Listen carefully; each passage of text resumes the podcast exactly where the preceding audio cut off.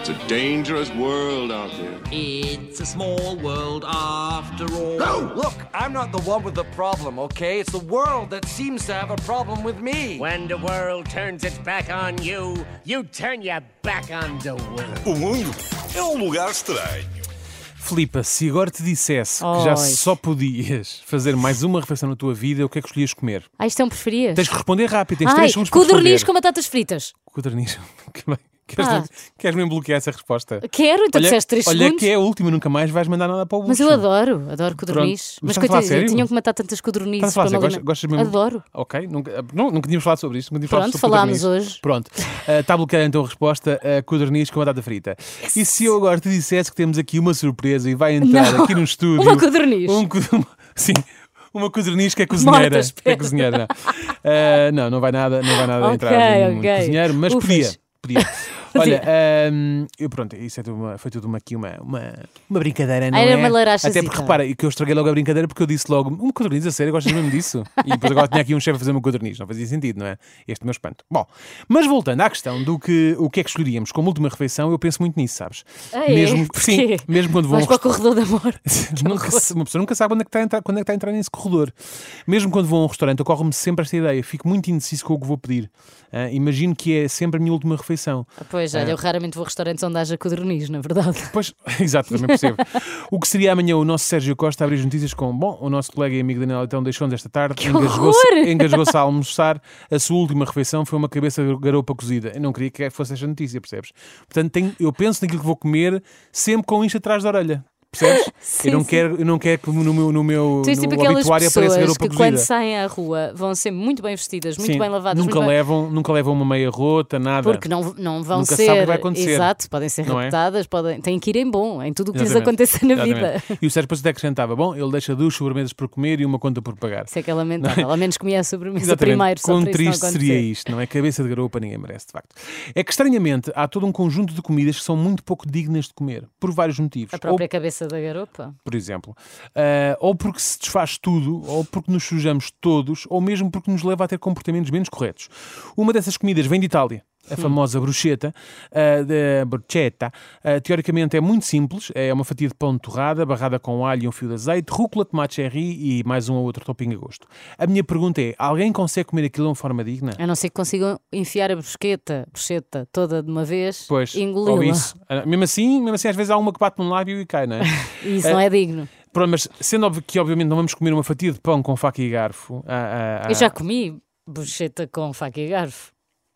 Pronto, sendo que as pessoas que não são esquisitas não vão comer isto com faca e garfo, à primeira dentada naquela iguaria, porque o pão está torrado também, não é? Todos aqueles ingredientes começam a cair para o prato.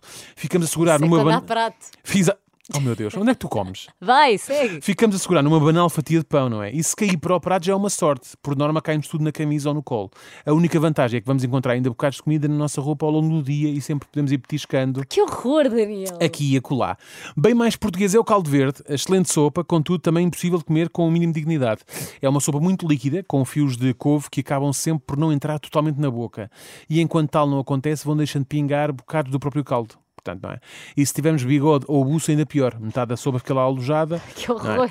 Ah, além do mais, a probabilidade de um fio de couve mais maroto se esconder entre os dentes é muito elevada e só nos apercebemos horas depois que ele lá está de uma forma bastante visível. Tudo isto depois de termos falado com imensas pessoas no trabalho e de inclusivamente termos sorrido de forma efusiva para aquela colega por quem temos um fraquinho. não é? Ela sorriu de volta, agora não sabemos se, se sorriu de volta porque também nos acha piada ou porque, se viu, ou porque viu que tínhamos um bocado de musgo gigante nos dentes. E claro, achou graça. Se no Natal ela nos pedir um pouco desse musgo para fazer o presépio, vamos perceber a resposta. Que ok? horror! Temos também os temakis, aqueles cones de sushi recheados com arroz e peixe cru, e vamos concordar nisto. É impossível alguém comer aquilo com a mínima dignidade também. Logo, eh, logo para começar, na primeira dentada, temos que abocanhar aquele cone, caso contrário, o peixe cai todo, não é? Depois, aquela alga é extremamente difícil de rasgar, muito difí- difícil, é mesmo difícil. Dificílimo. Dificílima.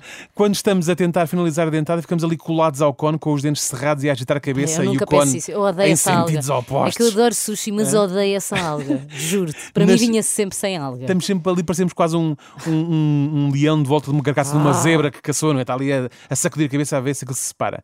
Cereja no topo do bolo, antes de começar a comer, regamos o tamaki com molho de soja. Portanto, tudo isto acontece com o cone a pingar soja como se fosse uma torneira mal fechada. Ping, Péssimo. ping, ping, ping.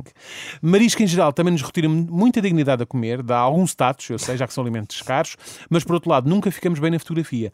Seja a chupar a cabeça de uma gamba, seja a tentar descascar um percebes, sem nunca conseguir que aquilo esguiche água para além do nosso, ah, para, além, para alguém ao nosso lado, não é? É sempre uma Ou, loteria. ou em ti próprio, não é? Ou ao verdade? nosso- Oh, mas pronto, já dou de barato. Mas parece que estamos sempre a jogar roleta russa. não é? Para quem é que este percebe vai, Vamos ver. vai esguichar, não é?